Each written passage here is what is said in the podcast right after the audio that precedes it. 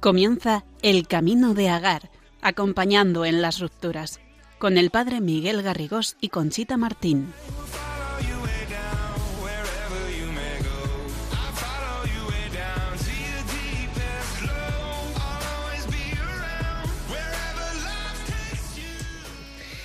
Muy buenas noches, queridos oyentes de Radio María. Comenzamos un día más el Camino de Agar, acompañando en las rupturas. Les habla Conchita Martín y junto con el padre Miguel Garrigós. Muy buenas noches, Miguel. Buenas noches, Conchita. Pues les damos nuestra más cordial bienvenida en un programa que hoy hemos considerado fundamental y muy necesario, la nulidad matrimonial. Me parece fascinante, ¿no, Miguel? Qué pues ganas de este programa. Pues sí, es un tema yo creo todavía muy desconocido y este programa nos va a ayudar muchísimo a conocer más. Efectivamente, porque la declaración de nulidad de matrimonio es uno de los procesos jurídicos de la Iglesia más desconocidos para el público en general y que suscita muchos interrogantes. Pero antes vamos lo primero a ponernos en oración de la mano del Padre Miguel Garrigós encomendando hoy muy especialmente a todos nuestros oyentes que en estos momentos están pasando por las dificultades de enfrentar precisamente el proceso de nulidad matrimonial o la están planteando.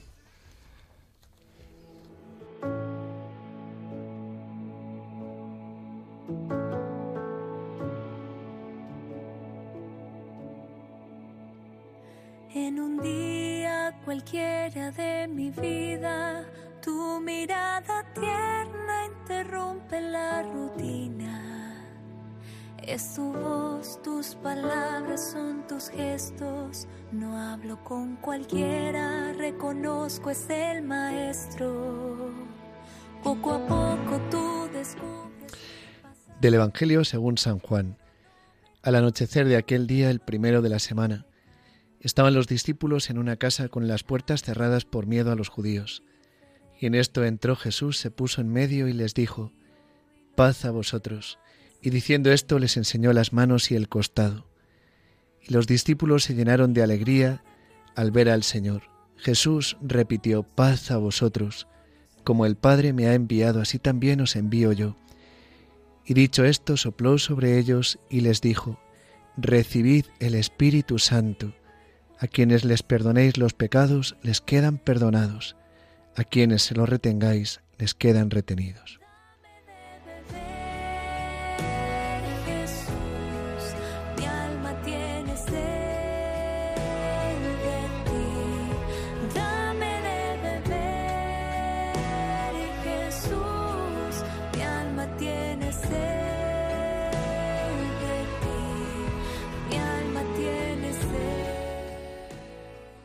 Celebramos, Señor, ayer la solemnidad de Pentecostés, el envío del Espíritu Santo y te pedimos vivir de este Espíritu. Abre nuestros corazones para recibir este Espíritu de verdad. El programa que, que vamos a tratar hoy es un programa en el que vamos a buscar la verdad. Pues concédenos este deseo grande de conocer la verdad y concédenos como iglesia acompañar con, con compasión, con cariño a las personas que, se encuentran o que quieren empezar este proceso de nulidad matrimonial, a que les muestres tu voluntad, que les muestres su verdad con caridad, que puedan sentirse amadas, abrazadas, queridas por ti, llenas de esperanza.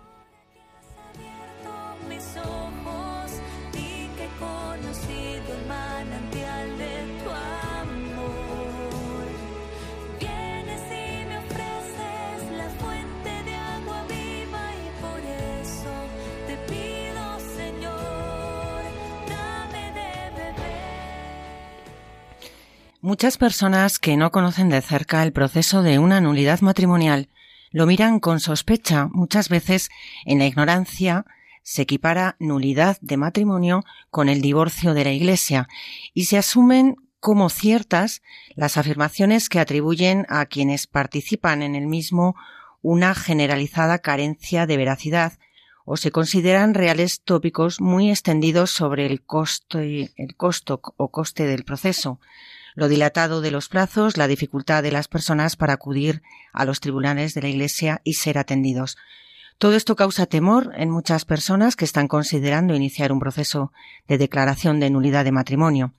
Por otro lado, hay muchas dudas que para los especialistas puedan ser cuestiones básicas, pero que si no se explican provocan aún más dudas e inquietud entre los fieles que se enfrentan a términos, procesos y oficios jurídicos que desconocen y les inquietan. Es por esto que vamos a abordar todas estas cuestiones en el programa de hoy con el mayor rigor y vamos a explicar para nuestros oyentes exactamente en qué consiste una nulidad matrimonial y a aclarar todas las dudas que sobre esta materia podemos tener y que incluso debido a los cambios introducidos por el Papa Francisco quizás desconozcamos. Bien, pues comenzamos. Y para hablar de este tema hemos invitado hoy al programa, como no podía ser menos, al decano del Tribunal de la Rota de la Anunciatura Apostólica en España, que creo que es la persona más y mejor indicada para hablarnos sobre esta materia, puesto que es un reconocido canonista especialista en derecho procesal que ha escrito muchos libros. Les hablamos del ilustrísimo y reverendísimo Monseñor Carlos Manuel Morán Bustos. Buenas noches, don Carlos Morán. Hola, buenas noches. ¿Cómo está usted? Bienvenido a nuestro programa. Monseñor Carlos Manuel Morán Bustos es director del estudio Rotal, capellán del Mater Salvatoris, profesor asociado de la Universidad de Comillas y de la Universidad de Navarra, doctor en Derecho Canónico por la Universidad Pontificia de la Santa Cruz y doctor en Derecho por la Universidad Complutense. Y de igual forma hemos invitado y nos acompaña también en el estudio María Álvarez de las Asturias. Buenas noches, María. Que también es miembro de la Asociación Española de Canonistas y que ha sido defensora del vínculo y promotora de justicia durante 20 años del Tribunal Eclesiástico, además de ser autora de algunos libros sobre esta materia, como La nulidad matrimonial, mitos y realidades, los tribunales eclesiásticos en la pastoral familiar y es fundadora y actualmente dirige el Instituto de Orientación Personal y Familiar Coincidir como experta en prevención y resolución de dificultades personales y familiares, acompañamiento personal y familiar con una atención multidisciplinar. Ella también colabora con algunas revistas online y eh, con los cursos de preparación al matrimonio en la parroquia de Santa María de Cana en Pozuelo de Alarcón, Madrid. Pues bien, eh, Don Carlos, yo quería preguntarle para empezar, que creo que es fundamental, explicar exactamente qué es una nulidad matrimonial, cómo plantearla y quién puede pedirla. Bueno, no es fácil condensar en unas respuestas de unas líneas de que es una nulidad. Básicamente es un proceso por el cual la Iglesia, como madre, permite que los fieles ejerzan varios derechos fundamentales, en concreto el, derecho a la tutela judicial efectiva, el que es el derecho a acceder a un, a un tribunal, en este caso un tribunal de la Iglesia, para que se juzgue sobre la verdad de su estado conyugal, porque entra en juego otro derecho fundamental que es el derecho, el jus connubi, es el derecho a contraer matrimonio válido en términos de verdad, y por última instancia también el derecho a saber la verdad de lo que ha acontecido y en función de esa verdad posicionarme respecto de lo que puede acontecer en mi vida. Tanto, es un proceso de naturaleza jurídica declarativa que, como cualquier proceso, pretende indagar sobre un objeto jurídico a través de unas partes y mediante un procedimiento. ¿Y cuáles son los supuestos en que puede existir eh, una nulidad matrimonial? Así a grandes rasgos, porque son muchísimos. Bueno, los supuestos son tantos como la vida, ¿no? Aunque son reconducibles siempre a categorías jurídicas, lo que llamamos los capítulos de nulidad. En términos generales, los más invocados desde el punto de vista estadístico son la incapacidad eh, para consentir, el canon 1095, en concreto de manera particular el número 2, el grado de efecto de discreción de juicio, el número 3, la incapacidad para asumir las obligaciones esenciales del matrimonio por causa de naturaleza psíquica. Y después eh, las simulaciones son los más invocados, la exclusión de la indisolubilidad, la exclusión de la ley y la exclusión de la civilidad, aunque estos en un porcentual menor. Y después algunos supuestos de error, de dolo, pero básicamente dos tercios son incapacidad y el otro tercio casi es simulación. Si quieres, Conchita, a lo mejor también es más fácil para los oyentes que expliquemos qué se, qué se necesita para que surja válidamente un matrimonio. Claro, que, en su contrario. a la inversa. Claro. Sí, es verdad. Sí, estupendo, María. Pues eh, lo que pide la Iglesia es eh, un varón y una mujer eh, sin impedimentos, que suena muy raro, pero es una prohibición para casarse. Pues, por ejemplo, no te puedes casar si ya estás casado. No te puedes casar antes de determinada edad. No, no te puedes casar con tu padre, con tus hermanos, con tus hijos. Hay una serie de prohibiciones que son eh, muy restringidas. ¿eh? El, derecho en la Iglesia es un derecho fundamental poder casarte, salvo estas prohibiciones. Además de no tener impedimentos, hace falta el consentimiento. Y ahí vamos a lo que decía don Carlos, que es hay que conocer el matrimonio, saber qué es el matrimonio, como distinto de otro tipo de unión. No es una unión de amigos, ni compartimos piso, ni es una unión afectiva sin ningún tipo de vínculo, el matrimonio es una realidad distinta, que ahora damos por supuesto que los jóvenes y los no tan jóvenes lo conocen, pero no lo conocen porque están completamente contaminados por el positivismo de las leyes civiles, ¿no? Entonces, saber qué es el matrimonio, querer el matrimonio, que es lo que dice don Carlos, de eh, tal vez hay una simulación porque quieres una apariencia de matrimonio, pero quieres el matrimonio sin alguno de sus elementos. Esto no puede ser. El matrimonio es un pack completo. Si quieres matrimonio, pues lo que eliges es un varón y una mujer en una unión de amor para siempre, en fidelidad y eh, fecundo, que además entre bautizados es sacramento. Si quieres una unión así, pero no quieres que sea fecundo, no quieres que sea fiel, estás eligiendo otra cosa. Claro. Aunque aparentemente hayas dicho sí quiero. Entonces, una vez que este consentimiento se dirige a crear una unión matrimonial, tienes que tener una capacidad mínima para poder vivir lo que es el matrimonio, que es lo que decía don Carlos, que hay incapacidades de naturaleza psíquica que te impiden, aunque tú quieras vivir el matrimonio, pero no puedes porque no tienes capacidad. Claro, qué importante esta puntualización. Y don Carlos, eh, ¿puede una persona tener claro los fines del matrimonio, pero albergar una inmadurez afectiva que afecte a su matrimonio, aun teniendo las cosas claras, ¿eso daría lugar a una nulidad matrimonial? Bueno, quizás hay que hacer un apunte previo, ¿no? El tener claro es algo que tiene que ver fundamentalmente con la inteligencia, con la capacidad de comprender. Pero el ser humano, en el, a la hora de actuar, involucra no solo la inteligencia, que comprende, que analiza, sino que involucra también la voluntad, que es la que opera aquello que, en su caso, la inteligencia ha analizado y comprendido. Y, por tanto, el tener claro el, del punto de vista intelectual no comporta ni necesariamente llevarlo a un tener claro vital y, tampoco a un tener claro de la voluntad operativa. Y, por tanto, cabría que un sujeto perfectamente, no cabría, de hecho, se da en tantos supuestos, donde no va acorde el desarrollo intelectual el que se presupone en la pubertad con el desarrollo afectivo. A su vez, la vida conyugal comporta una serie de obligaciones y derechos, como cualquier eh, contrato. El matrimonio no es, un contrato muy sui muy sui generis, pero es un contrato en cuanto que en el mismo se da un acuerdo de voluntades, ¿no? Como en cualquier otro contrato. Y un acuerdo de voluntades que tiene un objeto. En el caso del matrimonio son los propios sujetos los que a su vez, los contrayentes, se convierten en objeto de lo contraído. Hay una donación y una aceptación del otro como don. La capacidad de donarse y de aceptar al otro es algo que tiene que ver fundamentalmente con la voluntad y en esta juega un papel muy importante el desarrollo madurativo, que duda cabe. Por mm. tanto, una cosa es la comprensión de la razón y otra es la vivencia de la voluntad, de la afectividad. Una pregunta, don Carlos. Soy Miguel Garrigos. Buenas noches.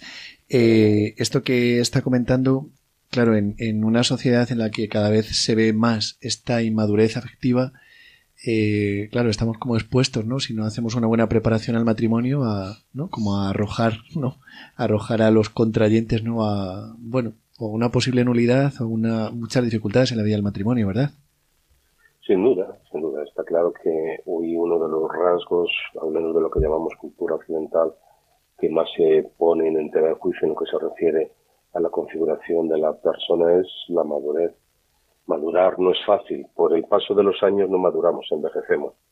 Pero la madurez es un proceso muy distinto. Es un proceso que involucra una serie de factores eh, nosotros, en nuestra vida diaria, nuestro quehacer como jueces y también en la investigación, pues hemos dedicado bastante tiempo a lo que es la madurez. Por ejemplo, rasgos de madurez de una persona. Eh, por ejemplo, el conocimiento de uno mismo. El contar con una señal de identidad, saber qué es lo que quiero ser en la vida, el adecuarme a un entorno, pero tener capacidad de estar por encima de ese entorno, la capacidad de estructurar un proyecto de vida, la armonización de los distintos estratos de la persona, la afectividad, la voluntad, la inteligencia, el tener una organización temporal sana, el tener un dominio de la voluntad, la capacidad para afrontar el sufrimiento y el dolor, la tolerancia a las frustraciones, el desarrollo de la afectividad, el desarrollo de la sexualidad, etcétera, son algunos de los rasgos que configuran una personalidad madura. Es verdad que jurídicamente hablando no cualquier inmadurez es relevante, sino que la jurisprudencia de la Iglesia exige que para que una inmadurez probada desde el punto de vista de los hechos, también con una prueba pericial, esa inmadurez tiene que tener una entidad fuerte, tiene que ser una inmadurez grave, porque se trata de vencer la presunción de verdad del matrimonio y de validez del mismo. Presunción que a su vez tiene que ver con la apertura ontológica de la persona al matrimonio. Contra el matrimonio no es fruto de una decisión solo eh, advenediza a la persona, sino que es una inclinación de la persona, es una inclinación natural, es un derecho natural. Un derecho que ha sido elevado por Cristo y, una, a una vocación de la dignidad de sacramentos entre bautizados. Por lo tanto, la de esa tendencia natural a, por la vía de la inmadurez, necesita de la constatación de la inmadurez grave. Eh, don Carlos, ¿por qué plantearse iniciar un proceso de declaración de nulidad matrimonial? ¿Qué se busca con el proceso? Bueno, esa es una pregunta muy interesante que tiene muchas implicaciones pastorales y personales. Yo creo que las motivaciones subjetivas por las cuales las partes inician un proceso son tantas y tan diversas como la propia conciencia individual de cada uno. En ocasiones son de las más santas motivaciones, otras no tantos, pero siempre legítimas. En todo caso, los jueces y la Iglesia no miran la intencionalidad porque no es un proceso de naturaleza privada que se, un objeto de naturaleza pacticia que en función de la mejor o, o peor intencionalidad se pudiera manejar, ¿no? la intencionalidad es tan respetable como la conciencia de los propios individuos, ¿no? Y por tanto, ya lo digo, desde la normalmente son intencionalidades bastante buenas, eh, ponerse en paz con Dios, contraer un matrimonio, saber la verdad de lo que ha acontecido, pero bueno, más allá de las intencionalidades, eh, que son, insisto, tantas y tan diversas como, como la persona y su conciencia, ¿no? Eh, uno de los mitos ¿no? que, suele, no sé, como decir la gente ¿no? cuando no, no, conoce lo que es el proceso es como entender que es el divorcio por la iglesia. ¿no? Es como te puedes divorciar en el juzgado y luego vas a la iglesia con todos los mitos, ¿no? Si, si eres famoso, si tienes mucho dinero y, entonces te divorcian por la iglesia. Pero esto, don Carlos, no es así, ¿verdad? Bueno, eso es una... Patraña. Comentario vosotros que es una gran tontería, no responde y y desde luego a los que vivimos esto como una vocación en servicio de la Iglesia, Por supuesto. bueno, quizás en su momento nos provocaba un cierto malestar, pues ahora ya no llega a ese nivel, ¿no? Es una anécdota que se desmiente por la vida de cada uno de nosotros, ¿no? Entonces es una tontería. Sí, pero por eso es tan importante acercar la realidad, ¿verdad? Eh, bueno, porque sí que como hay tanta frivolidad, ¿no? Y, y eso, que sí, en los programas de televisión, tal. No, es, que, es, una tontería, pero es que se sigue diciendo. Sí, sí, sí. Eh, entonces, en ese sentido, es verdad que es mejor volver a aclararlo y sobre todo porque además ahora eh, el Papa Francisco también introdujo eh, muchísimas eh, posibilidades de ayuda, ¿no? Eh, que está ofreciendo el tribunal a las personas que no tienen recursos y que quieren acercarse a solicitar una nulidad, ¿no? Hay el, gratuito patrocinio. Entonces, claro, ese tipo de cosas. De todas formas, una cosa importante, don Carlos. Eh, ¿Quién es quién en un tribunal eclesiástico? ¿Podría explicarnos un poco eh, a grandes rasgos y cuáles son los cambios que ha introducido, hablando de estos cambios del Papa Francisco en el proceso? Bueno, los, los agentes de un proceso de nulidad son diversos. Por una parte están las partes, obviamente, el actor y el demandado, que en ocasiones ellos ambos conjuntamente solicitan la nulidad, en cuyo caso hay otra parte que siempre está, es parte necesaria que es el defensor del vínculo, que tiene la misión institucional de defender el vínculo que se presume válido. Y después, en un proceso actual, pues jueces, lógicamente, en tribunal colegial se requieren tres jueces. Hasta la reforma del Papa Francisco se necesitaban dos sentencias conformes de los, tribunales, de los tribunales distintos. El Papa Francisco ha suprimido la doble sentencia conforme y, por tanto, basta con un único tribunal, aunque sigue existiendo el derecho de apelación. Por tanto, es un proceso que contiene todos los agentes, todos los instrumentos y todas las garantías de cualquier proceso de cualquier naturaleza jurídica. Un proceso garantista, un proceso eh, minucioso, debe serlo, y en la generalidad de los casos lo es, ejercido con profesionalidad toda la vida, empezando por uno mismo, desde luego por quien os habla ahora, todo siempre es mejorable y todos somos susceptibles de hacer las cosas mejor, pero, pero intentamos vivir este quehacer, que es el quehacer que la Iglesia ha pedido para nosotros, pues bueno, con una verdadera vocación. Yo en lo particular llevo veintitantos años de mi vida y cada vez que lo vivo con una, con una vocación, sin perjuicio de que no siempre uno sea perfecto en, en elegir hmm. todas cada una de nuestras actuaciones, claro. Bueno, vamos a hacer una pequeña pausa para ir meditando un poco estos, temas que estamos tratando y volvemos enseguida con nuestros oyentes.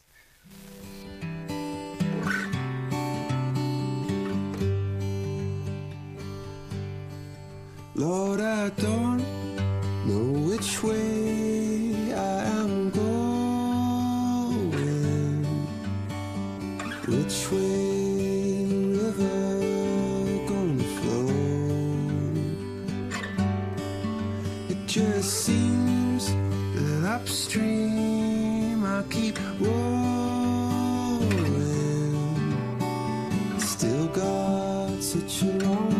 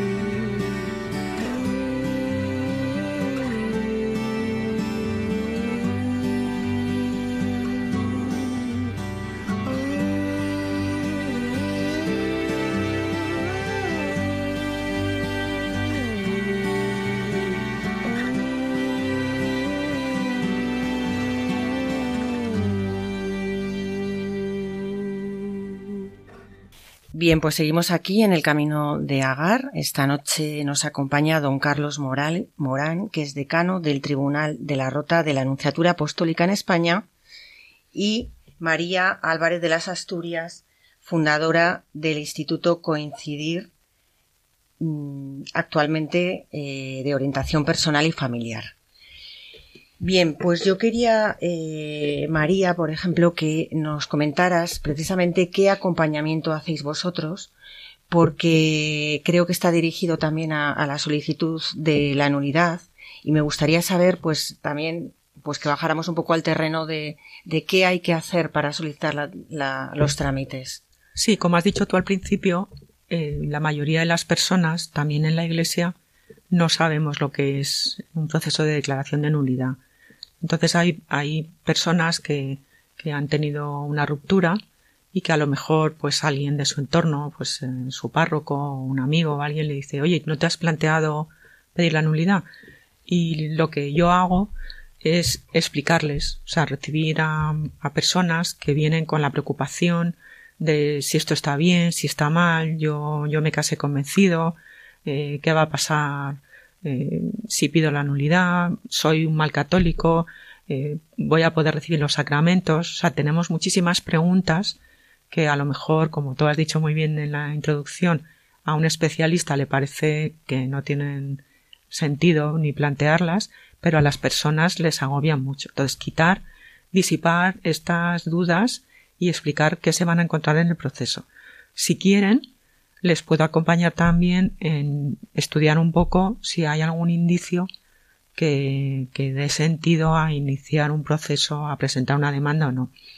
Lo que hago es que les remito a, un asesoramiento jurídico, pero yo les propongo que si ellos quieren, también en paralelo hacer este acompañamiento que eh, creo que en otros programas podremos hablar de que la respuesta jurídica no es suficiente, no le podemos pedir al proceso que sane las heridas afectivas, emocionales, psicológicas, incluso espirituales que han que vienen de la ruptura, ¿no? Entonces, el trabajar en coordinación con los abogados y con sacerdotes es muy, es muy bueno y es una ayuda que, que la gente agradece, ¿no? Y que requiere, es importante. Luego, ¿a quién, a quién acudir? Pues todos los tribunales de España cuentan con, con abogados que están preparados para llevar causas de nulidad. Entonces, si no sabes a quién acudir, siempre puedes acudir al tribunal de tu, de tu diócesis, porque todas las diócesis tienen un tribunal. Sí, incluso eh, a mí se me ocurre, como para simplificarlo mucho más, eh, que vayan a su parroquia, ¿no? Porque los sacerdotes siempre podrán derivar, ¿no? Como eh, a la persona en la diócesis que, que puede. Sí, bueno, quería decir que si a lo mejor el párroco está un poco despistado, no te sabe contestar, como solución segura, todas las diócesis tienen su tribunal. O sea que en último caso ahí saben que van a encontrar respuesta. hay, hay, personas intermedias, ¿no? Pero si no tienes a nadie que te ayude, por lo menos en el tribunal te van a responder. Y otra duda que también suele tener eh, muchas personas es qué ocurre si uno de los dos está convencido de que hay nulidad y la otra persona no quiere iniciar el proceso. ¿Se puede eh, solicitar un proceso de nulidad matrimonial o tienen que estar los dos de acuerdo? Don Carlos Gil, ¿nos responde esta pregunta? Bueno, pues claro, puede venir de cada, cualquiera de las partes con el acuerdo o sin el acuerdo de la otra parte, incluso como es bastante frecuente, con la ausencia de facto y la ausencia jurídica de la parte demandada. El, el acuerdo no es el que motiva la concesión, que en su, en su caso acontecerá. La declaración de nulidad del matrimonio no depende del acuerdo de las partes. En todo caso, será una cuestión que tendrá que ver con la prueba. A veces el acuerdo facilita la prueba y en otros no. En otros el acuerdo, de vista de la prueba, lo que es hace es constatar que hay quizás haya un alejamiento de la realidad de los hechos, un pacto que esconde más unas pretensiones subjetivas un descubrimiento de la verdad. Por tanto, como respuesta a la pregunta, cabe que uno pida la nulidad contra el parecer o sin el parecer del otro. Sí, de hecho es bastante frecuente en los tribunales. Y hay otro tema también muy importante que me preocupa bastante y que me gustaría que nos aclarara, don Carlos. Eh, ¿Puede un matrimonio con varios hijos, incluso siendo familia numerosa, solicitar una nulidad matrimonial? Esta pregunta me parece importante porque muchas veces la gente se queda sorprendida de que le den nulidades a personas que tienen una familia. Y otra cosa que también, eh, pues, tira un poco para atrás, o que por lo menos yo lo he escuchado, es que no quieren que sus hijos pasen a ser hijos ilegítimos.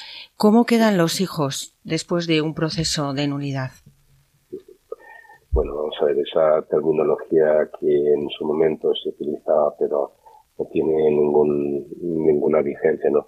Los hijos no devienen ilegítimos porque el matrimonio se declare nulo, son hijos, son hijos de un fruto del encuentro de un hombre y de una mujer, fruto en hijos naturales y por tanto tienen su condición no se ve en absoluto modificada tampoco ante la Iglesia por la declaración de del matrimonio, como no puede ser de otro modo, ¿no?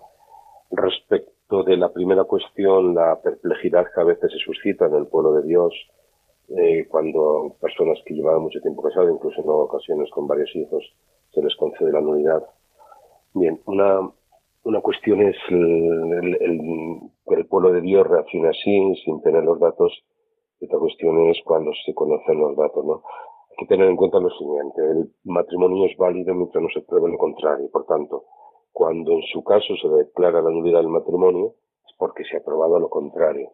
Lo que haya acontecido a veces pues es un indicio de que el matrimonio no fue nulo, pero no siempre es un indicio. Nos hemos encontrado con situaciones, pues en tantos años de juez, eh, pues uno ha visto ya de todas las situaciones de la vida, más de lo que nadie se pudiera imaginar. Y en ocasiones hemos sido jueces de matrimonios que han sido declarados nulos con muchos años de vida, incluso con varios hijos. ¿Por qué? Porque las pruebas, las pruebas inequívocamente apuntaban a que aquello que aconteció en su momento, que es el intercambio de consentimiento, pues no se hizo en términos de validez. Lo que después haya acontecido no convalida lo que allí aconteció. Podrá ser en todo caso indicio de que quizás el matrimonio no fue nulo, pero si, si el cúmulo de indicios y de pruebas apuntan en un sentido contrario, no hace sino constatar lo que allí aconteció. Sí, porque esto es como a veces hay personas que, que esto no lo entienden bien, ¿no? Porque eh, a veces se piensa, ¿no? Como que un matrimonio contraído válidamente, que luego fracasa, como que la nulidad, eh, no sé, se podría pedir la nulidad y es lo que usted está diciendo, ¿no? Que, que el, el, fracaso o ciertas cosas que aparecen luego en la vida matrimonial podrían ser indicios de, pero lo que hay que ver es si hubo realmente matrimonio o no. Exactamente, sí. Es decir, el fracaso en sí, el Papa Juan Pablo II expresamente lo habló de ello el discurso de la Reforma Romana del 1987 y del 1988 y los papas han reincidido en esta. El fracaso en sí no es prueba de medida de matrimonio, en absoluto, en absoluto. El fracaso constata un hecho, que es que la relación ha fracasado, pero no constata más datos. Por tanto, habrá que echar mano de otras pruebas, las que existan o no, para ver si se puede ir más allá de la constatación del fracaso y probar la nulidad del matrimonio. En esto es también importante algo que muchas personas eh, cuestionan. Dicen, eh, ¿cuántas causas que van al tribunal sale la sentencia afirmativa de la nulidad? Un porcentaje muy alto. Les parece como que el trabajo a lo mejor está mal hecho. No es por eso, sino porque, como dice don Carlos, un fracaso matrimonial no necesariamente indica que ese matrimonio sea nulo. Entonces, antes de llegar a un tribunal, esa persona que quiere, que se está planteando iniciar un proceso pasa varios filtros. Porque, como tú dices, pues voy a preguntar a mi párroco o a alguien que tengo cerca, voy a preguntar a un abogado, voy a preguntar a un canonista, y si te dicen, pues mira, aquí es que no se ve de lo que me estás contando que ha pasado en tu vida, no se ve ningún indicio que justifique acudir al tribunal, no se va al tribunal. Entonces, es lógico que las causas que ya llegan al tribunal y las demandas que se, que se presentan, en un porcentaje muy alto, la nulidad sea, o sea, sea afirmativa la sentencia, pero por estos filtros que se pasan antes. Sí, creo que es muy importante, o sea, me encanta el programa porque a veces hay tanto desconocimiento de esta realidad de la Iglesia que es una realidad tan importante y una pastoral, ¿no? Como decía don Carlos, realmente como una dimensión muy vocacional dentro de la Iglesia y hay tanta, bueno, falsedad en torno a esto, ¿no? Por, por desconocimiento, yo creo, y cuando uno se acerca a los tribunales y ve la seriedad, la profesionalidad, la caridad con la que se trata a las personas, pues te quedas admirado, ¿no? De, ver, ¿no? Qué maravilla, de verdad, la Iglesia, qué maravilla esta realidad en la Iglesia también. Sí, me parece importante eh, destacar que nos estamos refiriendo siempre con la nulidad matrimonial al momento del matrimonio, a diferencia también de, como muchas veces se habla, de que es parecido al divorcio de la Iglesia, tal, que en un divorcio lo que se refiere a lo mejor es al, a, bueno, pues precisamente a cómo ha ido el matrimonio, pero es que aquí lo que, lo que estamos tratando es en el momento del matrimonio, si hubo o no matrimonio. Eso es, un divorcio es la pretensión de romper un vínculo existente y una declaración de nulidad es constatar que un vínculo que aparentemente nació, realmente por algún motivo no llegó a nacer. No existió. Sí que también hay un error en esto, que a veces hay gente que dice que la iglesia anula el matrimonio. Sí. Es que esto no es, parece lo mismo, pero es, es hablar de cosas muy distintas. Y también lo que ha dicho don Carlos, que pues eh, no se ponen de acuerdo, o sea, no hay un, como en el divorcio, vamos de mutuo acuerdo. En todo caso, a un proceso de declaración de nulidad se puede ir de acuerdo en que los dos los dos cónyuges digan vamos a la iglesia a decirle qué nos ha pasado para recibir eh, porque los dos sospechamos que esto que hemos vivido pues es posible que no sea realmente un matrimonio pero no es un acuerdo eh, en el sentido de fabricar pruebas ni nada de esto. Esto creo que, que, es muy importante, ¿no? Como en todo el proceso, en todo momento, la insistencia en la búsqueda de la verdad de alguna persona que me, que me ha preguntado, ¿no? Que tenía que ser testigo, ¿no? Eh, ¿Qué tengo que decir? Porque me han llamado a declarar. ¿Qué tienes que decir? La verdad. Sencillamente la verdad. Aunque sea una verdad que tú pienses que perjudica a la persona que te ha llamado a testificar. Tienes que decir la verdad. Aquí no vamos a engañar a la iglesia. Es delante de Dios. Hay que ser honestos y, y con, transparente, ¿no? Decir la verdad. Aparte te diré que don Carlos tiene más experiencia que yo porque han intervenido muchas más causas que, cuando hay cuatro o cinco personas que se han puesto de acuerdo para mentir se nota, mucho. Hmm. Don Carlos. María tiene, mucha experiencia. ¿eh? ¿eh? respecto de la verdad, que siempre es una cuestión que se suscita con ocasión de los procesos de nulidad. Bueno, la verdad es un tema muy interesante porque la verdad no se reduce a la intención del sujeto de decirla o no. Mm. La verdad se opone al error, la certeza se opone a la duda y la veracidad a la mentira. Son términos muy distintos. La veracidad es decir lo que se sabe y según se sabe, pero no siempre lo que se dice según se sabe corresponde a lo que la realidad es.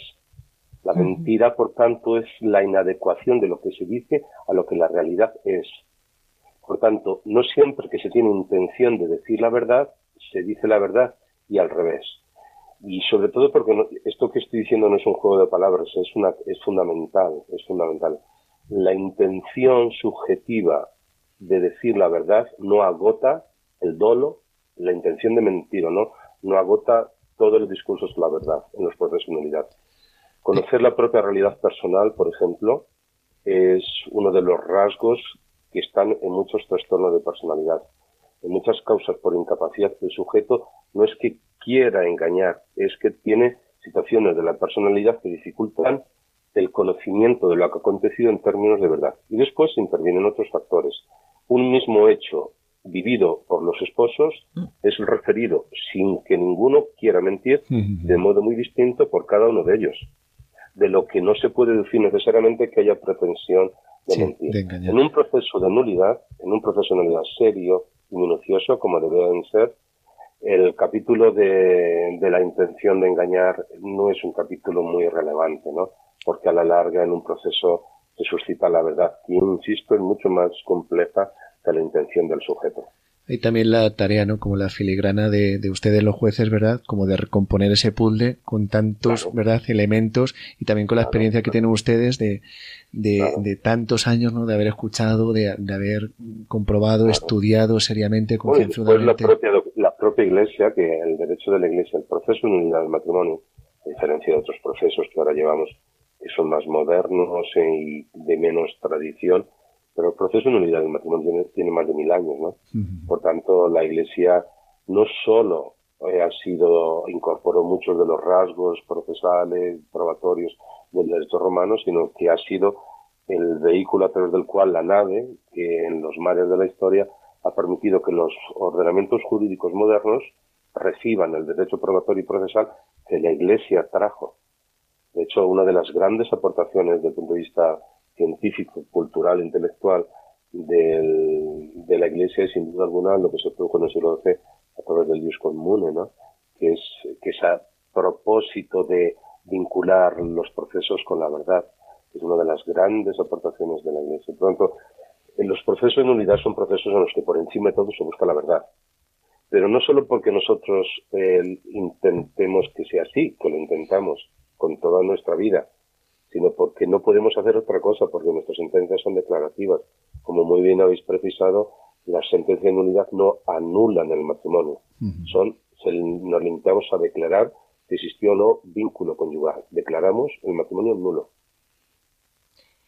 Don Carlos, otra, otra palabra importante, el famoso veto. ¿Nos podría explicar qué es un veto y cuándo y por qué puede imponerse un veto en una sentencia? ¿Se considera un castigo? ¿Qué, sentido tiene? Así a nivel, a nivel tierra. El veto es la prohibición de hacer nuevas anuncias que se imponen en la sentencia, en determinadas sentencias, con carácter normalmente obligatorio en la sentencia de incapacidad y con bastante frecuencia en otro tipo de sentencias. Es, el veto básicamente es las circunstancias que motivaron la nulidad de este matrimonio no han cesado y, por tanto, al tiempo que declaramos que el matrimonio es nulo, afirmamos que este sujeto, salvo que pruebe que ha superado las circunstancias que han dado causa a esta nulidad, no puede acceder al, nuevo matrimonio. El veto mira, no es una sanción al matrimonio celebrado, sino es un instrumento por el cual se pretende que el matrimonio por celebrar se realice en términos de verdad y validez. Claro, también pensando en el bien de, esa persona que quiere contraer matrimonio para que no vuelva lo que usted decía, ¿no? Si no se ha sanado, exacto. Para no encadenar matrimonios exacto, nulos. exacto. Claro. claro. Por eso no es, no es un castigo, es una ayuda. Porque además, como decía Conchita, pues si aprender de lo, de lo que ha pasado, de lo que has vivido, si una sentencia te pone un veto te recomienda que sin un tratamiento no puedes contraer nuevo matrimonio, es que aunque no te vayas a casar, sería conveniente que miraras qué ha pasado y qué razones han llevado a la nulidad del matrimonio para, para sanarte tú y para estar bien tú. Sí, y en caso que fuera, por ejemplo, como un trastorno psiquiátrico que no, que es crónico, claro, es que también estás como eh, bueno, por una parte protegiendo a esa persona, pero protegiendo también a otra persona que podría contraer matrimonio con esta y, claro, sería como otra vez un matrimonio nulo, claro. Exactamente, pero que no es un castigo, es curativo. Bueno, me vais a perdonar, pero tenemos que hacer otra pequeñita pausa y seguimos charlando.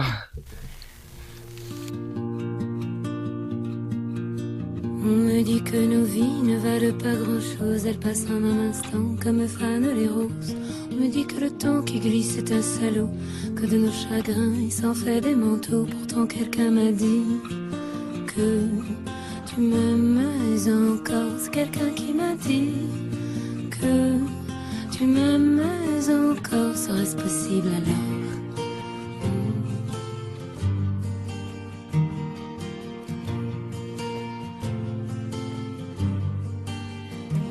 que le destin se moque bien de nous, qu'il ne nous donne rien et qu'il nous promet tout. Paraît que le bonheur est à portée de main, alors on tend la main et on se retrouve fou. Pourtant quelqu'un m'a dit que tu m'aimes encore. C'est quelqu'un qui m'a dit que tu m'aimes encore. Serait-ce possible alors? Hmm. Serait-ce possible alors? Mais qui est-ce qui m'a dit que toujours tu m'aimais? Je ne me souviens plus, c'était tard dans la nuit. J'entends encore la voix, mais je ne vois plus les traits. Il vous aime, ses secrets, lui dites pas que je vous l'ai dit. Tu vois, quelqu'un m'a dit que tu m'aimais encore. Mais l'a-t-on vraiment dit que tu m'aimais encore Serait-ce possible alors?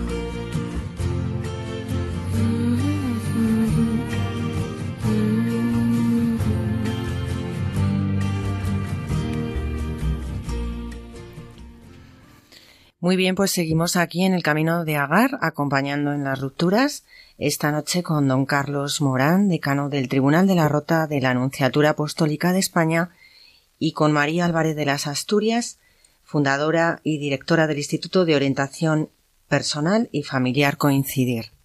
Y yo, María, quería, ya que tú has trabajado 20 años como defensora del vínculo, me gustaría que nos explicaras un poquito más este papel.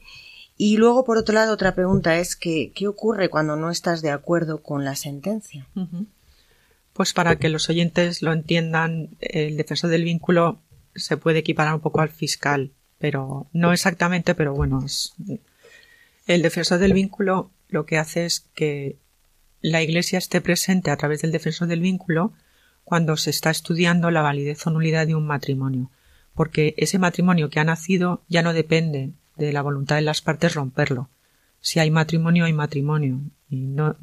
Entonces, el defensor del vínculo representa a la Iglesia en ese proceso porque no es lo mismo que un matrimonio sea válido y por tanto sacramento que que no lo sea.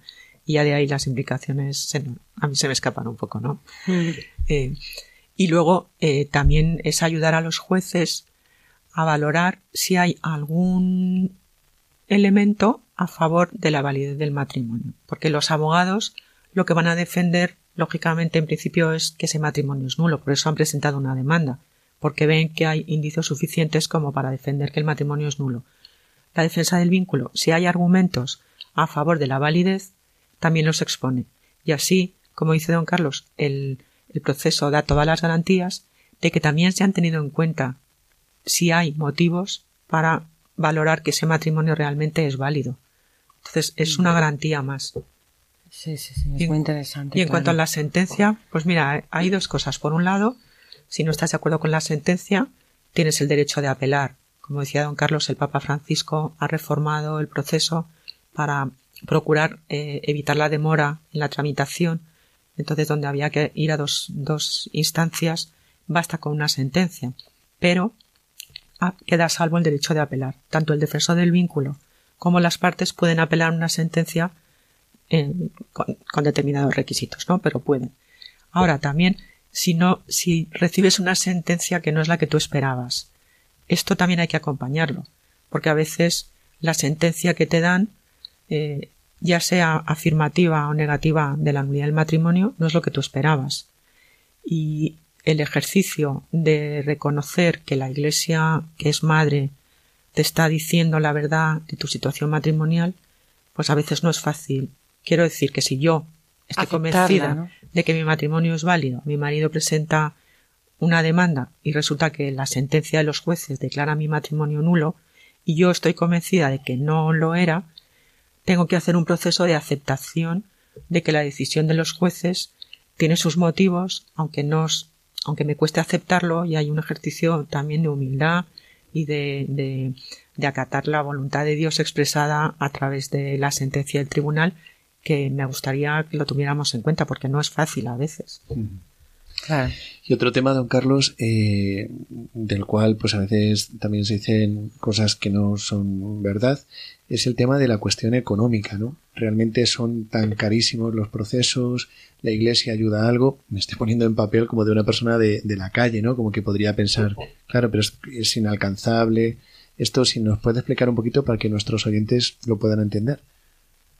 Vamos a ver, los procesos se garantizan para todos los fieles, de manera que hay un principio general y respecto del cual el Papa Francisco ha insistido en la reforma que ha hecho, que a ningún fiel con carácter absoluto se le prive de la posibilidad de acceder a los tribunales eh, y por tanto que ésta no dependa de sus circunstancias económicas.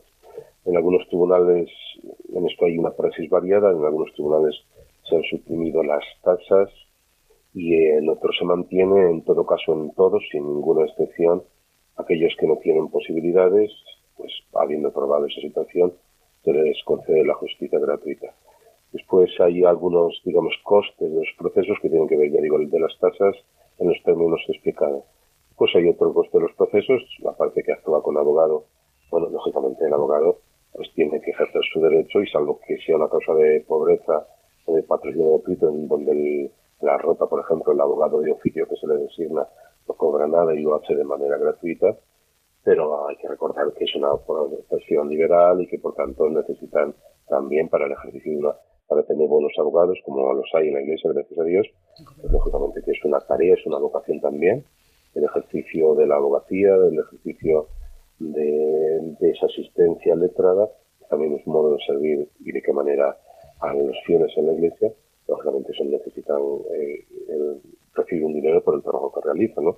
¿Cuánto? Pues lo que los fieles acuerden, En algunas diócesis se ha puesto un máximo para evitar situaciones de dispendio excesivas que dudo mucho que hoy se den y si en algún caso se dieran deberían ser denunciados. Después hay otro gasto en los procesos que normalmente es en los casos donde se solicita prueba pericial. Lógicamente, la, la parte que solicita la prueba tiene que proveer al pago de la misma a través de unas tasas el tribunal previamente fijado. Pero bueno, como día general hay que decir esto porque es la verdad que ningún fiel puede quedarse sin acudir a los tribunales por un problema de naturaleza económica, en absoluto. Muchas gracias. ¿Y qué plazos hay de, para una sentencia de nulidad, más o menos? Bueno, esto es otro problema que a veces se suscita y que a veces tiene un elemento de verdad y otros no tanto. La tramitación de los procesos duran, como cualquier proceso sabemos que la justicia pues requiere de sus tiempos. El proceso de unidad del matrimonio es un proceso garantista que requiere de pruebas, que mm, garantiza la, el ejercicio del derecho de defensa, del derecho probatorio, la práctica de las pruebas periciales que en su tiempo. Y por tanto, ¿de qué depende el tiempo de un proceso? De varios factores. Los principales, a mi juicio, son los siguientes. En primer lugar, del número de jueces del tribunal. Lógicamente, si en un tribunal hay cinco jueces y llevan 800 causas, nosotros ahora en el Tribunal de la Rota llevamos menos causas, pero instruimos todas las que vienen. Pero hemos llegado años a llevar mil causas. Para el trabajo, el número de jueces que somos es una barbaridad, ¿no? También de mm. otros trabajos, porque ahora en algunos tribunales, por ejemplo en el nuestro, no solo llevamos causas penales, en, matrimoniales, llevamos también causas penales que requieren de un tiempo exagerado y una dedicación exagerada y por tanto depende mucho del número de jueces, del número de defensores de vínculo, también de la propia complejidad del asunto, de los tiempos de desarrollo de la prueba pericial y finalmente de los tiempos de redacción de la sentencia. En todo caso, el Papa ha insistido mucho en la celeridad procesal y seguramente se ha hecho mucho, pero los tiempos dependen de muchas cuestiones. En ocasiones los fieles consideran que yo, no es por defender mi, el ejercicio que yo hago en la iglesia o lo que hacemos de juez, ¿no? Pero en ocasiones los fieles consideran que toda la cuestión del tiempo es imputable al, al tribunal. Pero a veces hoy no todo es imputable al tribunal, sino que dependen de otros muchos factores. Lo que nos obedece para que todos seamos interpelados sobre la oportunidad y necesidad de que siempre lo hagamos mejor, también en lo que al tiempo se refiere. Exactamente, porque si citas a un testigo y el testigo no va, o la parte que has citado no va, hay que mandarle otra vez la notificación de la sentencia. Todo esto que le llegue por una carta certificada para que conste que es el notificado. Todo esto no es imputable al tribunal. Dicho eso, también como decía el padre Miguel, hace falta que en la misma iglesia nos concienciemos de la labor que hacen los tribunales de la iglesia, del cuidado que hay y hay que favorecer los medios personales, que es una inversión económica también, para que haya suficientes personas trabajando en los tribunales. Yo sé cuando estaba escuchando a don Carlos, es un elemento que me parece también muy importante porque es algo que se, se trata con mucha seriedad. O sea, no, no hay nada de frivolidad. Entonces, es que no se está hablando de cualquier cosa, no, no sé, es algo muy serio que se toma muy en serio, con mucha profesionalidad y claro, las cosas requieren su tiempo, hacer las cosas bien requieren su tiempo, esto creo que es también muy importante. Para dedicar el tiempo que hace falta necesitas una dedicación profesional. Exacto. Que también debe ser retribuida porque tienes que vivir. Lógico. A ver, sí. Bien, pues se nos acaba el tiempo, don Carlos Morán. Muchísimas gracias por habernos acompañado. Gracias. Es muy amable por habernos atendido, sobre todo a pesar de sus muchos compromisos. Creo que ha quedado bastante claro todos los conceptos que queríamos esta noche, eh, bueno, pues dejar más claros y se lo agradecemos. Muy amable. Muchísimas gracias a María también que está en el estudio y, enhorabuena a Radio María, siempre la escuchamos. Muchas gracias, estupendo. Pues sí, también quiero despedir a María Álvarez de las Asturias. Eh, la quiero despedir, pero con una pregunta muy rápida, María. ¿Animarías a solicitar una nulidad? Pues depende. Si hay motivos, o sea, si hay indicios suficientes, sí. Porque no hay que tener miedo. No, no hay que tener miedo y no es algo negativo ni es algo malo y puede dar mucha luz entender qué ha pasado en, tu matrimonio eh, y el proceso tiene ese aspecto también curativo y sanador de heridas. Pero también eso necesita un acompañamiento no solo jurídico. Sí, importante. Por lo que dice el Señor en el Evangelio, ¿no? La verdad os hará libres. Y es que es verdad, o sea, en cuántos casos eh, hacer el proceso y conocer la verdad, la sentencia, tanto a favor como en contra de la nulidad, eh, es que es muy liberador, ¿no? Porque saber, lo he puesto delante de, de, Dios a través de la Iglesia y ha sido así, ¿no? Y yo creo que eso libera mucho. Es, es un proceso, bueno, que a veces duele y por eso hay que acompañarlo, pero creo que es muy liberador. Liberador. Pues María, muchísimas gracias por acompañarnos. ha sido un placer tenerte también en el programa. A nuestros oyentes les recuerdo, como siempre, la dirección de correo electrónico del programa por si quieren eh, hacernos alguna pregunta o sugerirnos alguna idea. El camino de agar arroba radiomaria.es. Ya saben que también contamos con los podcasts en la sección de podcast de la web de Radio María, donde pueden volver a escuchar cualquiera de nuestros programas, les animo a seguirnos en Facebook, donde estamos poniendo ahora también lecturas interesantes sobre los temas que tratamos y enlaces que pueden ayudarnos. Eh, de nuevo doy las gracias a Monseñor Morán Bustos, decano del Tribunal de la Rota, a María Álvarez de las Asturias, que es eh, fundadora y directora del Instituto Coincidir, y para nosotros ha sido un verdadero placer contar con ellos en el programa. Nos despedimos deseándoles una estupenda semana y el deseo de que nos vuelvan a escuchar el día 4 de julio a partir de las 9 de la noche. Nada más, les dejamos con nuestros compañeros de los informativos de las 10 de la noche. Muchas gracias, Miguel. Buenas noches a todos. Gracias, Conchita. No me olvido de ti. un saludo a todos. Gracias.